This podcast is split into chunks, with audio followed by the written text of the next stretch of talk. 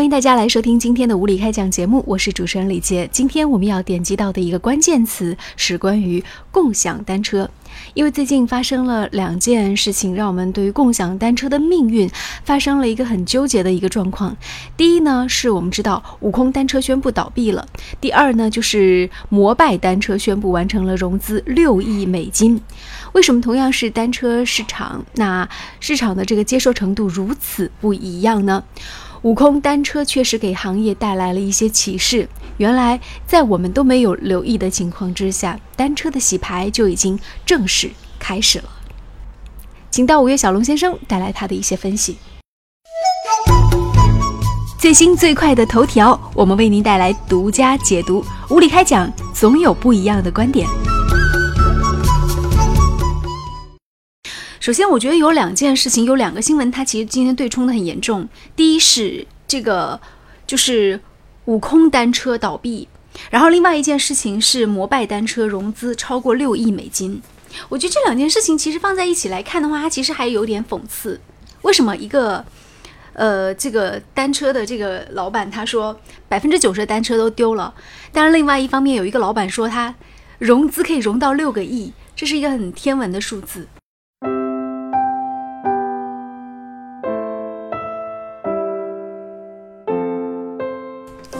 就是对这个事情，你会怎么样去看待？实际上，嗯，发现这个比较矛盾的一个情况的时候呢，首先它证明了，嗯，共享单车这个经营模式是可行的，嗯，所以呢，它仍然可以吸收到大量的一个那个投资。融资的一个平台，嗯，同时呢，为什么有部分的共共享单车又倒闭了呢？对，也就是说，可能是某种经营不善的一个主要原因，而这个主要原因呢，我们说。就我们今天那个新闻标题报道就知道，他说是百分之九十的单车已经丢失。对，是为什么呢？就是说，目前为止啊，我们说在已知的共享单车的一个盈利模式里面，基本上它走的是一个就是怎么样呢？原跟那个银行的那个套路是差不多的。嗯嗯，就是吸收大家的一个押金，然后加押金呢，然后进行一个融资和相当于一个金融平台。以押金来盈利，那么呢，你能够吸收到更多的这个押金，它的一个出发点就是说你有更多的共享单车可以运营。哦，我知道了。所以说我们看到那个，其实悟空单车它的当时注册资本，二零一六年的时候，当时只有十万块钱，其实不是一个很大的一个体量，但他想做的其实是一件挺大的事情。但是，对他就在那个。倒闭之前啊，就倒闭之前，还有活跃的用户接近一万人，而每一个消费者呢，基本上一天之内呢，还是在使用三到四次，所以说呢，它还是非常大的一个需求量，并不是说共享单车这个模式有问题，而是呢，它是在实在做不下去的一个前提下，选择了不得不退出这个行业。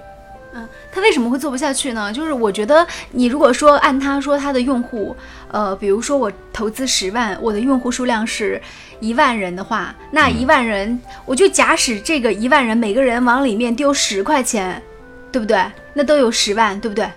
嗯，所以是的，你每个人的押金还不可能是只有十块钱，你这个问题就谈到了现在，所以他还是赚钱的。目前中国创业的一个最大的一个关键问题，嗯，就是什么样呢？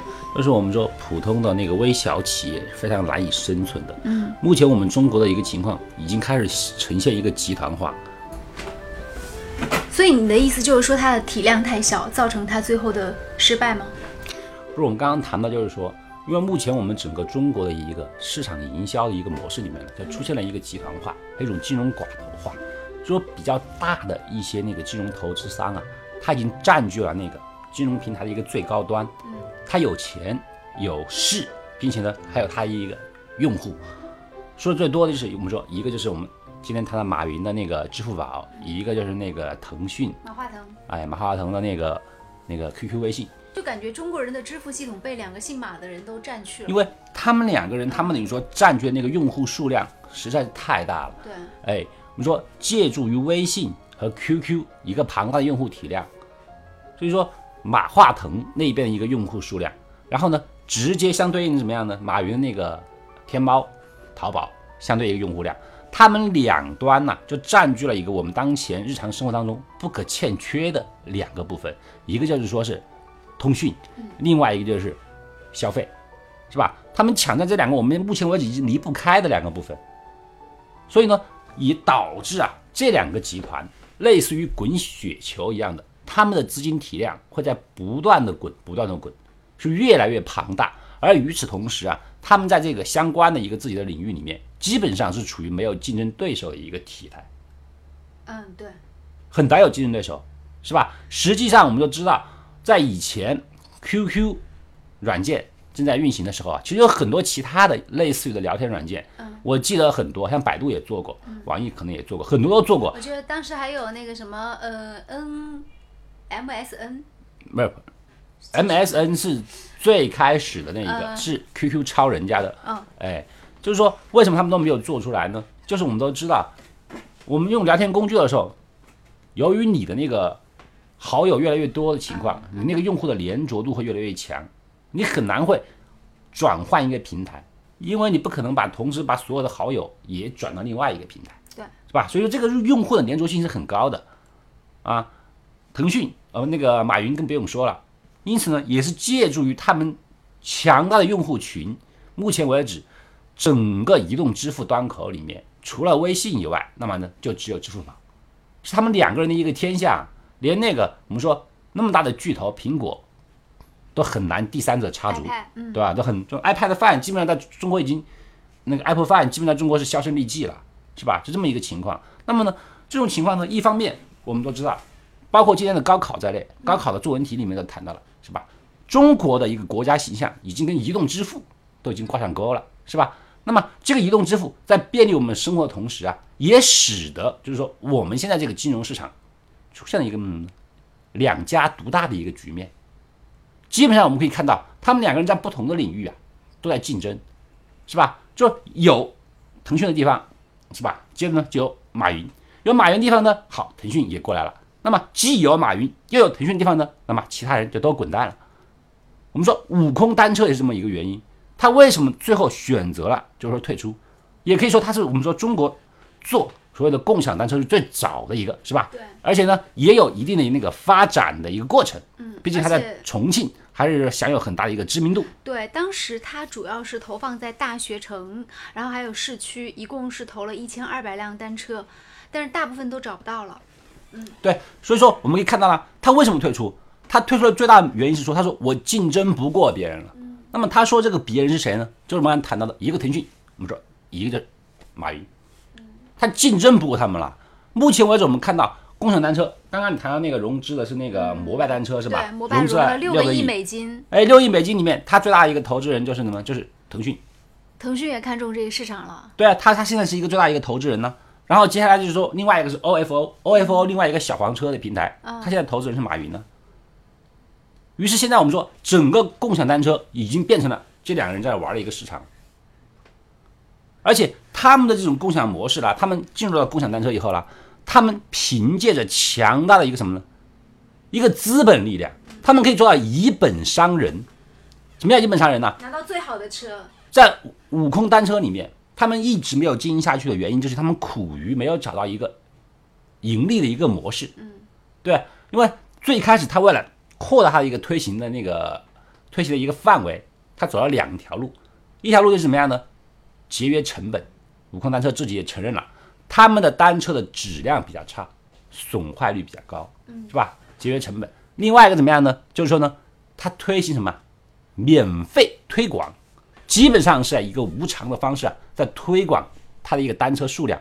那么像这样不停的投入却没有回报的一个前提下，它当然很难走下去了。我们再反过来讲呢，我们可以看到，现在腾讯来了以后和马云来了以后，他们的出发点呢，跟普通的一个微小型企业来讲又不太一样了。他们甚至可以并不把盈利的一个关键点放在单车上。他不在单车的押金或者在单车上面能够收到多少钱上，而是怎么样呢？而是放在我们的一个移动支付，他把它当做一个抢占移动支付的一个入口这么一个战斗上。因为随着我们现在国家和政府是吧，我们说美国是推出了那个退出了巴黎协定，中国现在站出来了，要扛顶梁柱了。巴黎协定最大的一个特点是什么样的？叫减少碳排放量。嗯，那么就是绿色出行呢？我相信现在各大城市里面都已经挂出来了口号，是吧？低碳出行，绿色出行，怎么低碳？怎么绿色？骑自行车，是吧？这已经是一个一个政府号召的一个很强的一个政府行为。那么在政府的强势的一个推广情况下，共享单车的数量必将越来越大，而且呢，它可能跟盈利啊，可能还不一定会挂钩，是吧？政府为了政绩，他甚至愿意帮你去推广，愿意帮你推广，这是体现出我的一个绿色出行的一个概念。对。那么，当我们说所有的共享单车全部都推广的时候，那么它就好比说，就像我们离不开的什么呢？离不开的 QQ。离不开的淘宝，我们当时现在我们出门以后，整个中国如果有成千上万的所有的共享单车的时候，你都离不开一个问题，就怎么样呢？就是你要用共享单车的时候，你得付款，对不对？你要付押金呢。这个押金你用什么端口付呢？我是用微信付款还是用支付宝付款呢？那么我不想租车的时候，我要退款呢？退款的时候，那么这个钱要从用什么平台还给我呢？所以说，由于有了支付宝和那个微信两个金融寡头进入以后啊，我们说整个共享单车它一个盈利的局面已经发生了一个巨大的变化。那么这种小企业怎么竞争过来呢？小企业他眼巴巴的指望着那些押金过活，可是人家的想的什么呢？人家想的是人气，我要聚众人气，我要抢占支付平台的端口。你跟他玩都不是在一个平衡线上，知道吧？人家刚刚。刚刚开始的时候就甩你两条街，你怎么跟人家玩？